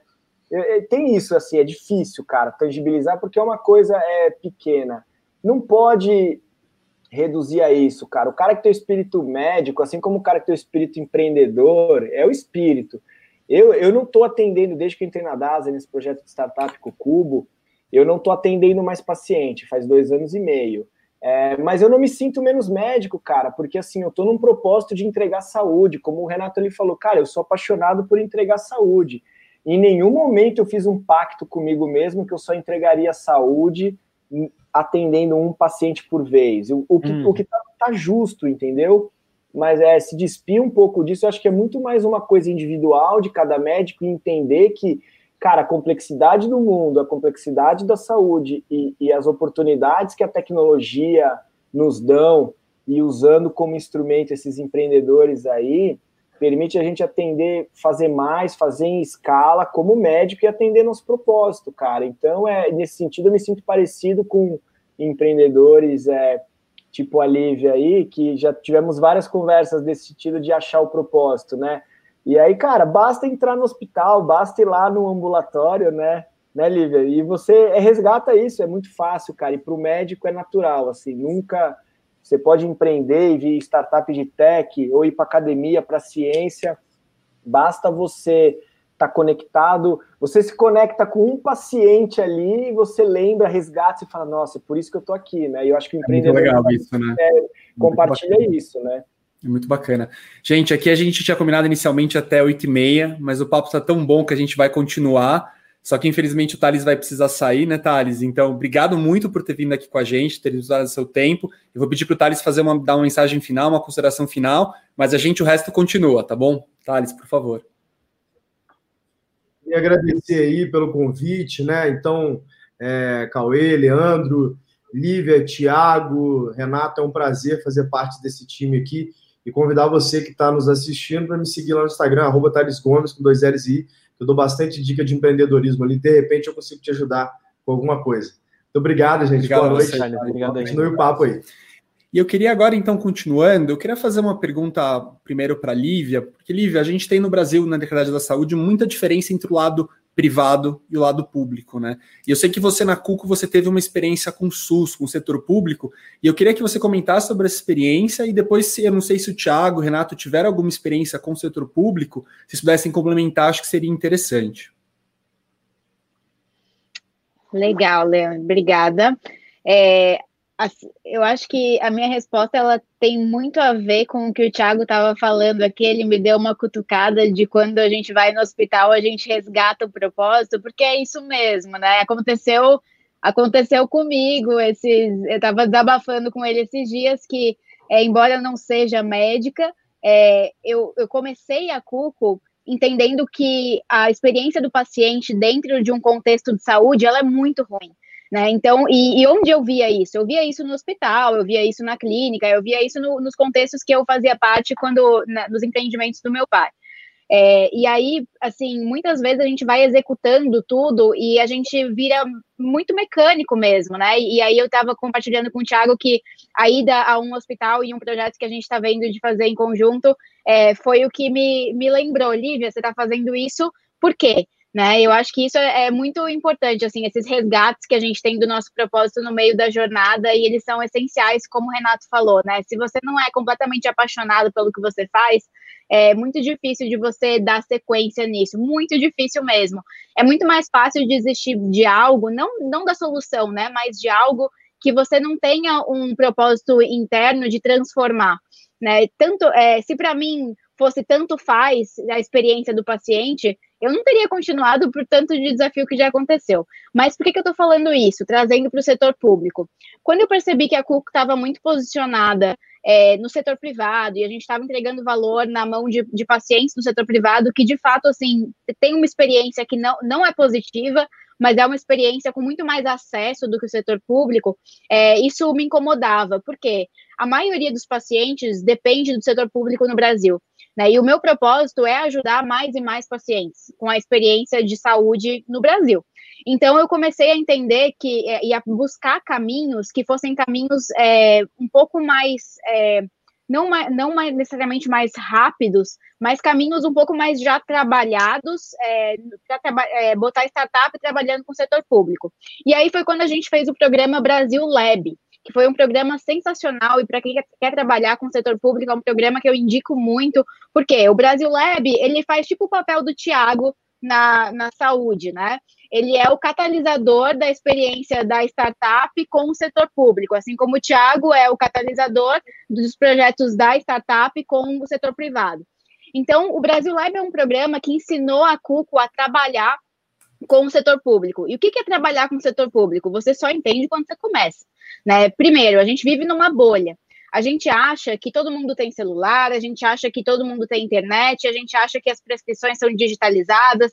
E aí, quando você começa a, a essa jornada dentro do setor público, você descobre desafios que você não tinha mapeado, porque você não é um paciente que usa o setor público. Né? Então, eu acho que assim, tem um processo de descoberta enorme que precisa ser feito. E a única forma de fazê-lo é vivendo é, no sapato daquele paciente. Então, foi um processo que a gente começou a entender um pouco mais como funcionava a dinâmica, quais eram as barreiras. A gente teve que fazer adaptações do nosso lado. Por exemplo, a ferramenta do Cuco, ela dependia de internet para funcionar, né? Ela dependia de rede. A gente não podia usar o pacote de dados do paciente, que ele não ia conseguir rodar é, no setor público nos lugares que a gente estava olhando. Mas aí, o que, que foi muito legal? A CUCO tem dois projetos com o setor público que são bastante bacanas. Um deles é numa prefeitura e o outro, que eu, eu acho que vale mais a pena a gente trazer aqui no contexto, é junto com o HCOR. É um projeto em que o HCOR operava pacientes do setor público e esses pacientes voltavam para casa em qualquer lugar do Brasil e perdiam esse acesso ao cuidado. O que, que a gente fez? A gente colocou o CUCO no momento de saída do paciente do hospital. Então, os pacientes eles voltavam para casa e continuavam com a experiência de cuidado via aplicativo Cuco. E aí a gente conseguiu aumentar a adesão do paciente de 40%, que era o cenário relatado, para 79%. O que, que a gente fez? Que mágica é essa? Que tecnologia é essa? Não é, não é uma mágica. É você entregar o valor no momento que o paciente precisa. O paciente precisava do cuidado não quando ele estava na instituição de saúde, mas quando ele ficaria sozinho. Então foi onde a gente entendeu que a gente podia entrar na vida dele com uma aplicação leve que ajudasse ele todos os dias a entender a condição dele, porque um dos desafios do setor público é, são as pessoas entenderem também, né, não, não só do público, do privado também, né, é entenderem um pouco mais é, o que, que é a condição crônica. A língua que o profissional de saúde fala não é a mesma língua do paciente. Então, a gente tinha um desafio aí de educação muito forte.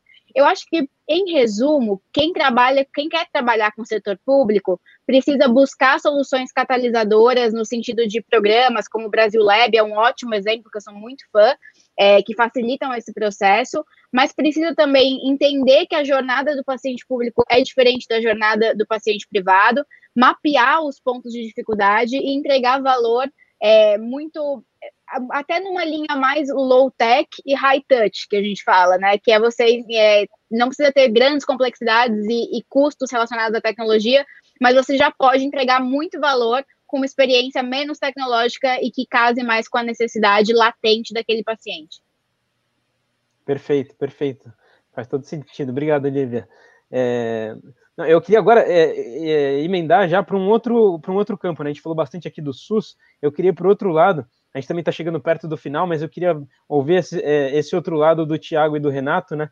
São pessoas que, bom, o Renato trabalhando bastante nessa parte de investidor anjo, conhecendo as startups, e acho que o, o, o Tiago também, como é, é, na visão de uma, de uma aceleradora de startups dentro do Cubo e tudo mais, eu queria saber como que Uh, como que investi... É, inclusive é uma pergunta do Telegram, tá? a pergunta do Rodrigo que ele mandou aqui, como que investidores anjo, né, e venture capital e aceleradoras elas olham para o mercado das health techs. Queria saber um pouco de vocês, como que vocês enxergam esse mercado, né? Vocês sendo atuando nesse outro lado. Cara, o que eu posso dizer assim, não o Thiago, né? Números, né? É, health tech tem é, é, uma das bolas da vez, e não estou falando de Covid, tá? Você pegar os, os números aí dos últimos talvez três, quatro anos, é, mesmo Vale do Silício, China, Índia, é, a, é, o crescimento em health tech é, foi o maior entre todos os setores, não significa que é o setor mais investido, mas a velocidade com que ele cresce esses aportes. Então, tem vários relatórios lá, que, é, CB Insights, Rock Health, que mostram que os investimentos em health techs têm crescido ao longo do tempo e tem crescido também ao longo do portfólio, digamos, né, nos diversos estágios da startup, desde investimento anjo, seed, que foi a pergunta, até os investimentos de VC, que seriam, digamos aí, série A e B, até os investimentos mais é, tardios, série C e D, é, isso tem acontecido. Isso nos Estados Unidos, no Brasil acho que a gente vem acompanhando isso de maneira mais é, devagar, mas sim, a, tem a tendência. O que a gente vê menos no Brasil ainda é IPO, né? Mas aí eu acho que é uma coisa do Brasil inteiro. Não tem muito IPO no Brasil de qualquer empresa, né? E quanto mais de health tech, mas a gente vê isso acompanhando, né? Então isso a gente está vendo, o interesse, tá? O que eu vejo também, aí é a opinião do Thiago, de um cara insider aí, especialista, que também é enviesado do cara que quer vender o próprio peixe, é que falta um alinhamento de expectativa, é, tem um alinhamento de expectativas importante a ser feito aí entre essa turma, é, digamos, aí de VC, Faria Lima, Wall Streeters, Wall Streeters não, né, os, os Sand, Road, Sand Hill Road, né, que, que, seria a cartilha, o playbook do VC, que como o Renato disse, né, assim como o empreendedorismo, o playbook do VC, e eles estão ligados, né, tem uma parte matemática lógica que você decifra ali, né, e segue o, é igual aquilo que eu falei, você pega esse bonde, aí você entra, você aprende a hackear aquilo, você vai. O problema é que tem uma questão de ciclo de vida aí que eu acho que, que não casa, cara, porque é, o ciclo de vida é diferente, né? Um fundo, tipicamente de VC, tem ali 7 a 8 anos, né? Só que ele demora para constituir, então, às vezes, se você pegar algumas startups ali, ele investe, dali 2, 3, 4 anos ele já tem que sair. E esse é o problema, assim, não casa muito. Então, o que a gente tem visto é ou o investidor perdendo dinheiro, no caso, porque ele aposta numa coisa, no fundo, não é que a ideia é ruim, é que é aquela coisa do timing, tipo, eu falo, cara, não seja, tipo assim, não ser, eu sempre falo, cara, não seja o cara é, com a bola de basquete na quadra de futebol de salão, entendeu? Às vezes eu acho que é isso, se ele tá com a bola de basquete na quadra de futebol de salão, tipo, é outro jogo. Então, tem gente perdendo dinheiro, tem alguns que estão entendendo que a tese é diferente e aí tentando estruturar qual é a melhor maneira de fazer. Então tem gente que está fazendo fundo específico de saúde, você separa a tese, é, que é uma coisa que a gente tem benchmark se você for olhar para biotecnologia, né? Pensar no fundo clássico de biotech que investe em indústria farmacêutica, descoberta de drogas, indústria de moléculas, toda aquela coisa da Big Pharma, você vê que esses fundos são fundos mais maiores, né, com retornos. Então, também não acho que é nem tanto ao céu, nem tanto ao mar, mas o ponto é, tem uma, assim como a Lívia falou que tem uma curva do aprendizado, de aprendizado do empreendedor em saúde, que às vezes ela pode ser um pouco mais lenta, e eu acho que é, é o dado mostra isso, que ela é mais lenta do que o empreendedor que é 100% digital, né, que o cara pega uma startup, um SaaS ali, uma plataforma, e bota para rodar, e também tem essa curva de, de aprendizado talvez mais longo para a moçada que está investindo. E aí vale o anjo, o CID, o VC, vale as empresas também, como a DASA, que está tentando ter uma, uma estratégia de corporate venture, que não significa necessariamente investir na startup, mas de alguma forma a gente investe nosso tempo e recursos se aproximando dessa turma. Mas assim, é, é uma, é uma, uma tendência crescente. Eu acho que tem uma, uma a gente está num momento bom de aprendizado e de finalmente ter trocas em que eu acho que a gente da saúde consegue ensinar um pouco a turma aí do Venture Capital como olhar para o nosso negócio, e também eles conseguem ensinar a gente como que a gente bota essa nova régua de investimento, que é acelerado e que busca a escala. Também isso é legal para a saúde, então é uma troca muito bacana aí que a gente está tendo, eu acho.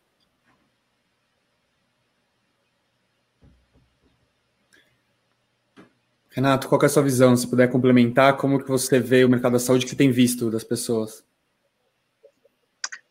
Cara, enfim, eu, eu provavelmente não vou ter tanto para falar quanto o Thiago, ele fala com muito mais propriedade das coisas aí.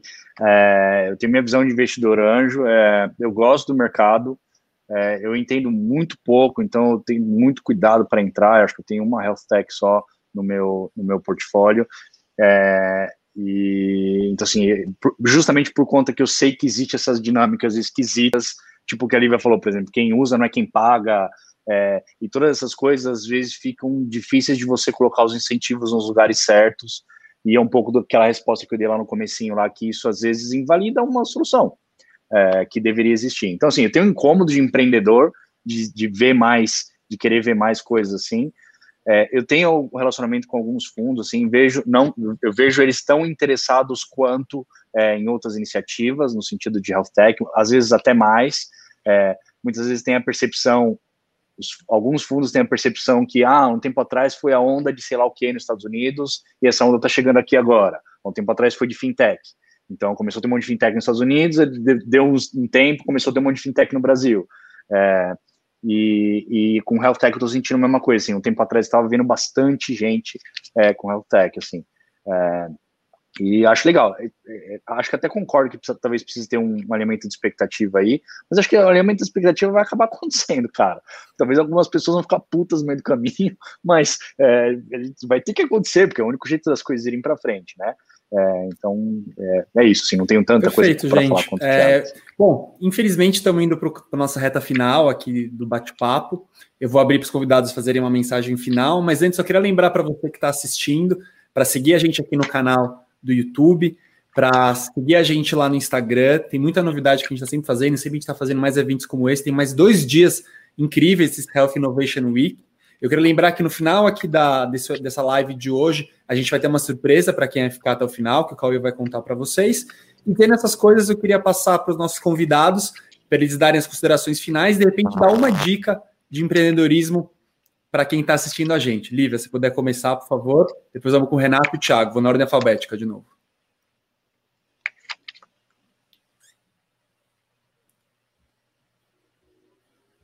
Acho que a gente não está escutando. Não está te ouvindo, Lívia. Deu algum problema no microfone.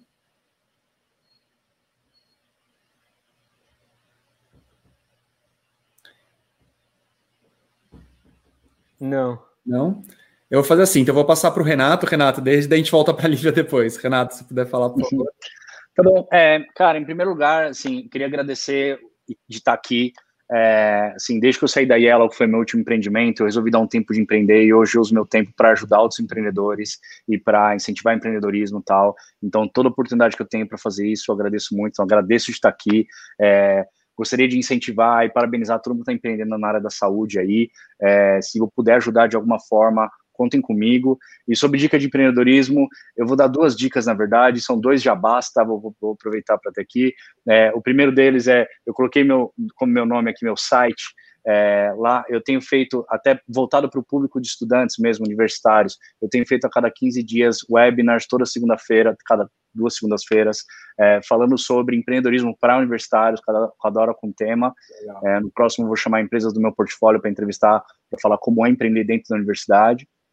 É, e outra dica é, é, a gente finalmente vai ter o livro da 99, Unicórnio Verde e Amarelo, acabei de postar hoje no, no, no, no LinkedIn, é, escrito pelo Paulo, que foi nosso sócio na 99, o livro está muito legal, lança amanhã, então, é, que é dica de uma história de empreendedorismo bastante legal, lê o livro da 99, tem todo tipo de coisa lá, tanto coisa boa quanto coisa ruim que aconteceu com a gente, é, e é isso, e me procurem se vocês acharem que eu posso ajudar em alguma coisa. Obrigado pelo convite, pessoal.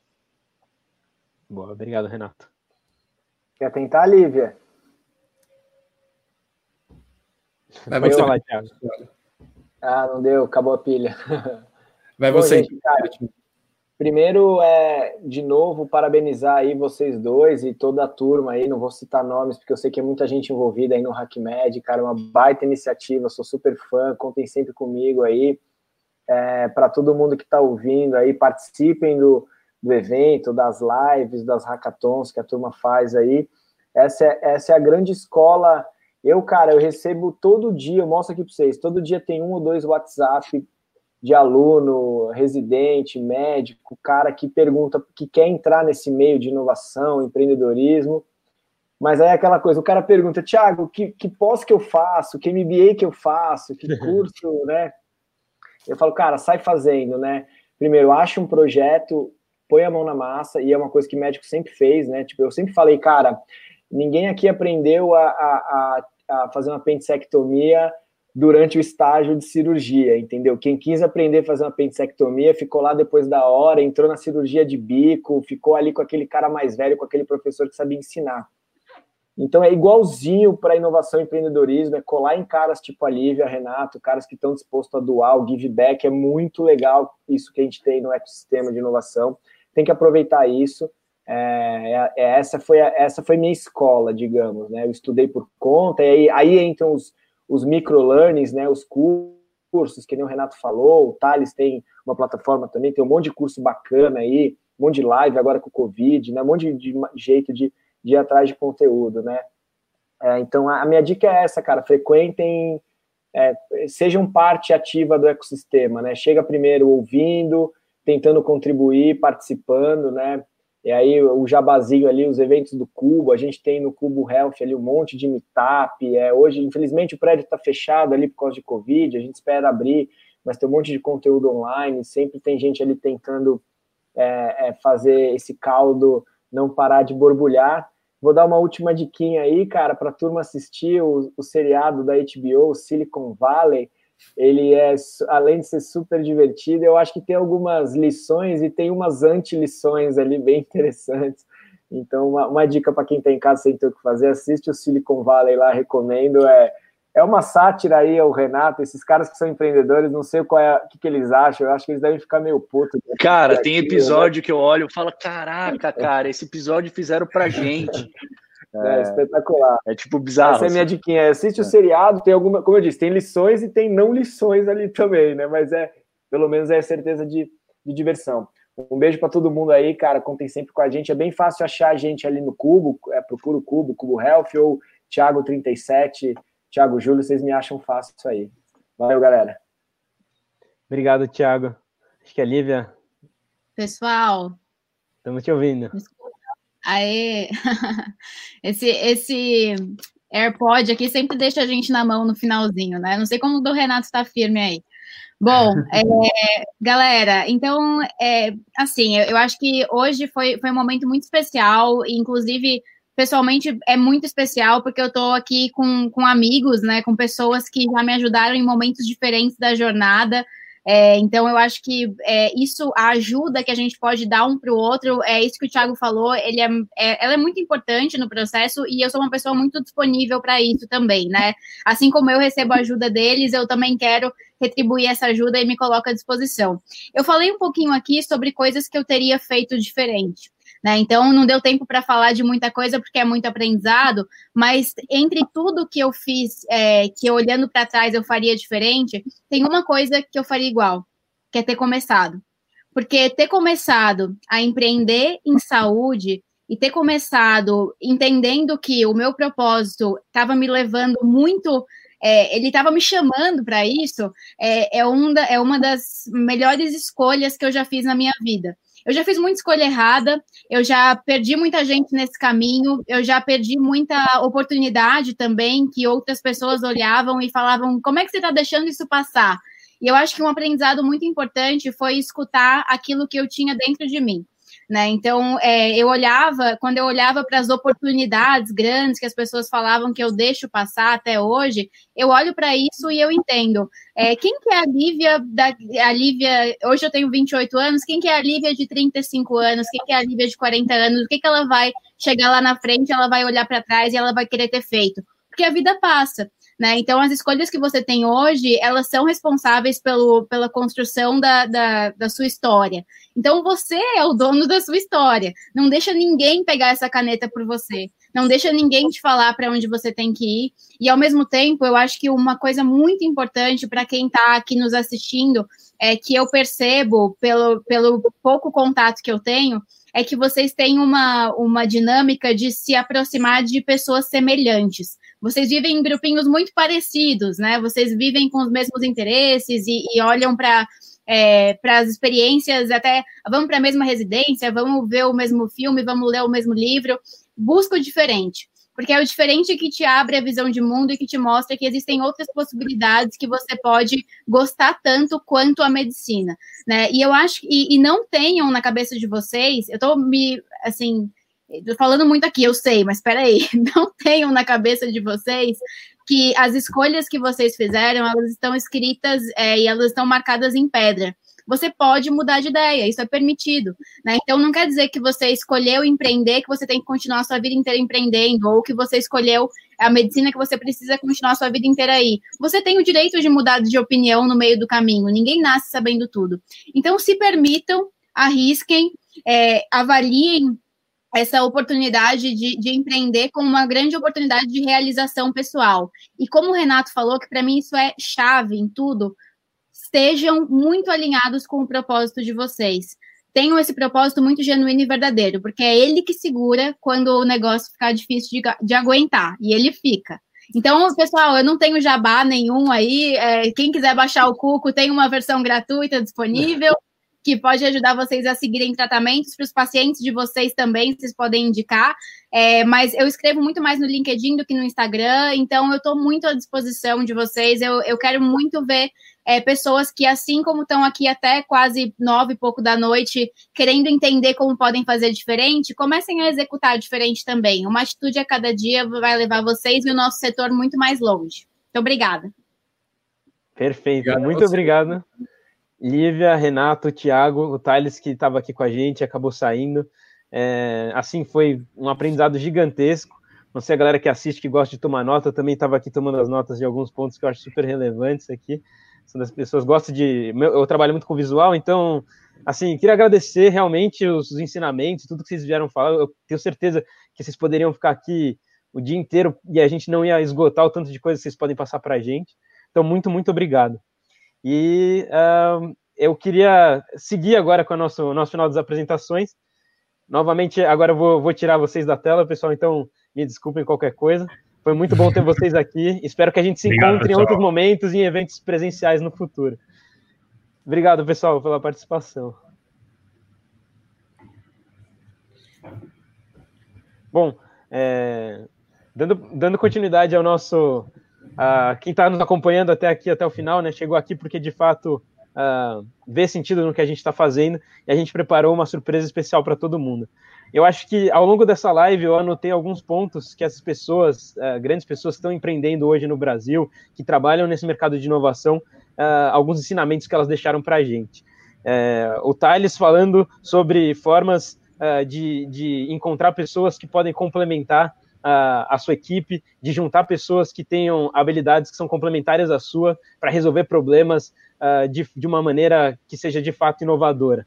A Lívia co colocando assim a, a, importância sobre começar, né? Porque é importante você ir lá e fazer, mesmo que você não esteja 100% preparado para fazer aquilo. Ao longo da jornada você vai aprendendo, né? E buscar trabalhar com pessoas diferentes de você.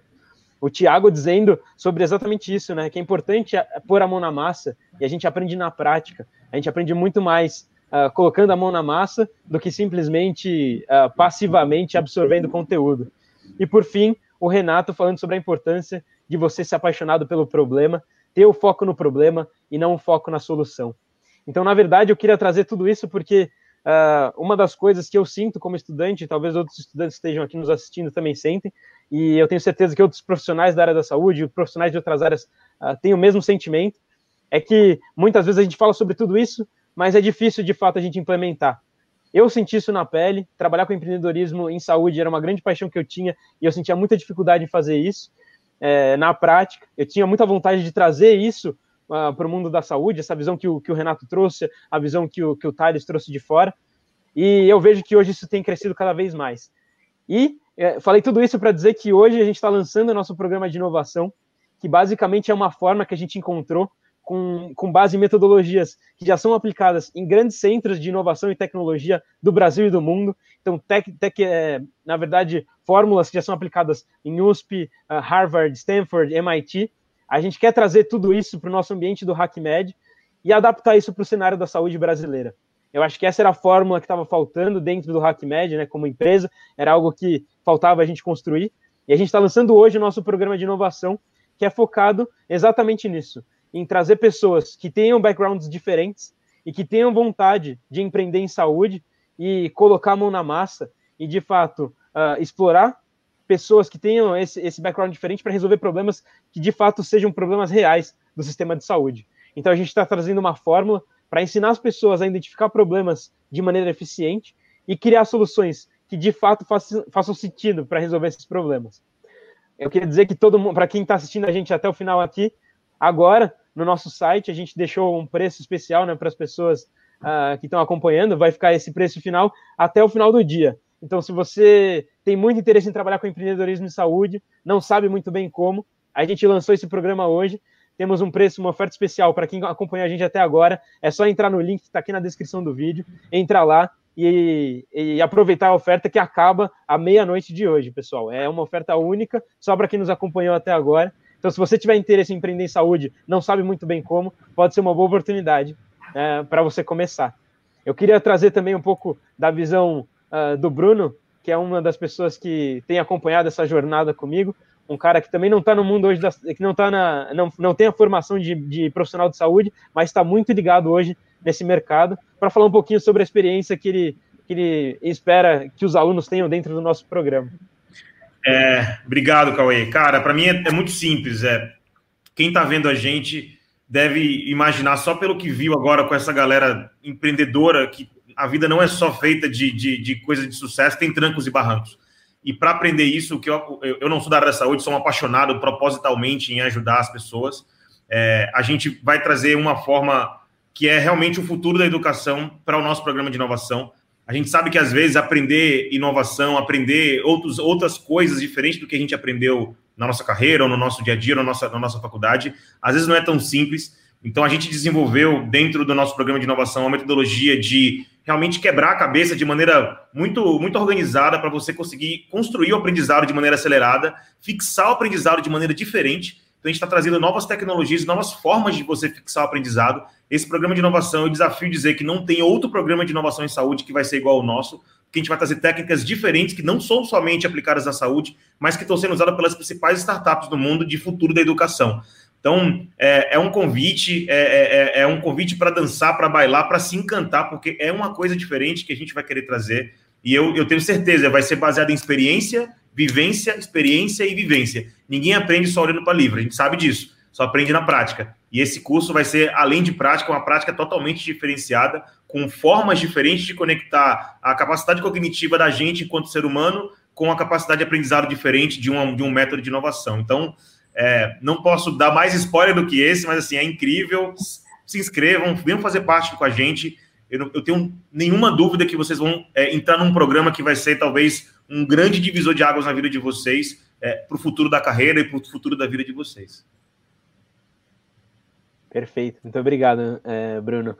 É, e já fazendo um gancho para as palestras do dia de amanhã, né, em que eu estarei lá com a Lívia e com o Dr. Fábio, em que a gente vai falar um pouquinho sobre também a comparar o mercado de saúde do Brasil e do exterior, porque isso também é uma das, das coisas que o HackMed acredita. A gente quer nascer internacional. Nosso primeiro evento, a gente trouxe gente de fora. Nossa conferência online, a gente trouxe gente de Harvard do MIT para mostrar que algumas das coisas que a gente pode aplicar aqui estão sendo feitas lá fora também. A gente pode aprender com outras realidades para trazer para o Brasil e o Fábio sendo um professor hoje do Canadá, da Queen's University, e a Lilian também trabalhando nesse mercado de saúde, trabalhando com educação já há algum tempo, eu acho que pode ser uma grande oportunidade, né? Já faço nem no lobby para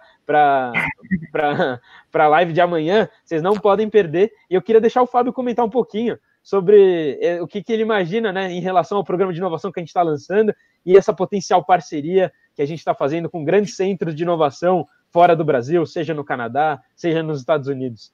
Fábio, a palavra é sua. Perfeito. Então, o, o, programa de inovação é um programa que vai abrir horizontes, né? É um programa que vai fazer com que você gere competências, gere habilidades para assim ter recursos necessários para estudar o mercado brasileiro, para gerar uma ideia, para transformar aquilo em uma solução. Então, é algo que, estando aqui no Canadá, tendo passado pelos Estados Unidos, por grandes instituições, é algo que eu não, não tinha visto a ah, ninguém fazer isso voltado para a área da saúde, voltado para o estudante, para o médico jovem, para o profissional da saúde que tem interesse, que quer aprender a empreender, que quer transformar o sistema. E não existe um sistema com tantas oportunidades e com oportunidades onde você pode impactar maior do que o sistema brasileiro. Então, ah, é algo que todo mundo que tem interesse, que quer empreender, que quer inovar, tem que dar uma olhada no programa, correr lá, fazer a inscrição, porque vai criar habilidades e habilidades que você tem que ver que elas vão te gerar muito mais oportunidades e vão te pagar dividendos a longo prazo. Então, investir na sua própria carreira para poder lá na frente ver resultados tanto para você quanto para um Brasil melhor. Então, conto com vocês por lá, porque tá bem bacana o programa. E eu acho que foi assim que a gente conquistou pessoas como o Fábio, que construiu uma carreira de sucesso no Brasil e no exterior. É, hoje a gente tem grandes advisors também de fora, na faculdade de medicina de Stanford, por exemplo. E como o Fábio falou, eu, eu, eu particularmente, eu, eu sou enviesado, claro, de estar começando isso, mas eu não vi, eu, eu participei muito tempo tentando pensar né, como poder trazer isso para o Brasil. E eu vejo que o que a gente está construindo aqui realmente é única, uma oportunidade assim que eu não, não, tenho, não tenho visto em outros lugares. Eu acho que muitas pessoas acabam tendo que gastar muito dinheiro para ir para o exterior para fazer esse tipo de iniciativa, como eu, eu tive que uh, gastar é, não sei quantos mil dólares para ficar um tempo no exterior e aprender isso. E eu acho que o HackMed traz a oportunidade de aproximar isso para as pessoas uh, de um jeito muito mais acessível e um jeito que de fato você consiga transformar o sistema de saúde brasileiro. Acho que essa é a ideia de tudo que a gente está fazendo. Todo mundo aqui tem um propósito muito forte, tem uma ideia muito uh, forte do que quer fazer dentro da saúde. E acho que era isso que eu queria dizer. Queria agradecer todo esse pessoal que está aqui do meu lado hoje. Leandro, Bruno, Fábio e Lilian. É muito realmente gratificante ter pessoas como vocês aqui do meu lado. Eu sou mais jovem hoje aqui na mesa. Eu posso dizer que a todo momento eu estou aprendendo com todo mundo aqui. E isso é sensacional. Eu queria que vocês tivessem essa oportunidade também. E eu, eu e esse pessoal que está aqui na frente de vocês, a gente está desenhando o curso e o programa de inovação pensando exatamente nisso. Como que eu posso fazer para uma pessoa, seja um estudante de medicina como eu, ou um médico já formado como a Lilian e o Leandro, ou um profissional que está em outra área hoje, mas que quer atuar na saúde como o Bruno, como que a gente pode trabalhar com todas as pessoas que são tão diferentes num programa que de fato possa impactar o sistema de saúde. Então, esse é o propósito do HackMed, é fornecer as condições para você transformar o sistema de saúde. E se você quer fazer parte disso com a gente, se inscreva no programa de, de, de educação, no HackMed Innovation Program, e aproveita o desconto que vai até hoje à meia-noite. A partir de amanhã a gente não vai ter mais o lote especial. Lembrando que a gente tem mais um bônus, né? Estudante tem 50% de desconto no valor total uh, do programa. E além disso, para quem não tiver condições financeiras, porque a gente também tem o objetivo de aumentar essa questão de diversidade e trabalhar com pessoas de, de realidades diferentes. A gente sabe que nem todo mundo vai conseguir pagar pelo valor do, de inscrição. Então a gente está abrindo, ao mesmo tempo, um programa de bolsas, que com parceria dos nossos, com, em parceria com os nossos grandes patrocinadores, a gente vai conseguir oferecer oportunidade para as pessoas que não têm condições de bancar, de realmente aprender essa metodologia que é de fato inovadora e que eu, e tenho certeza que todo mundo está aqui, nunca viu acontecer em outros, em outros cenários na saúde do Brasil.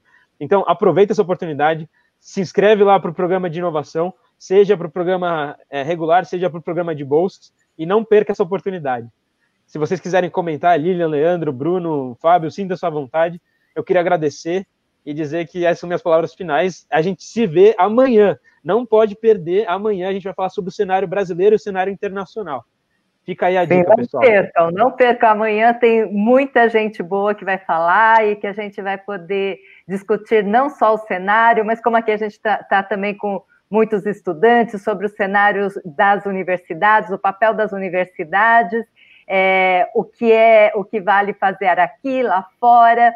E nesse contexto todo, eu acho que a gente está chegando aí ao ponto de entender o, o, o, meio de campo que até esse nosso programa está é, proporcionando.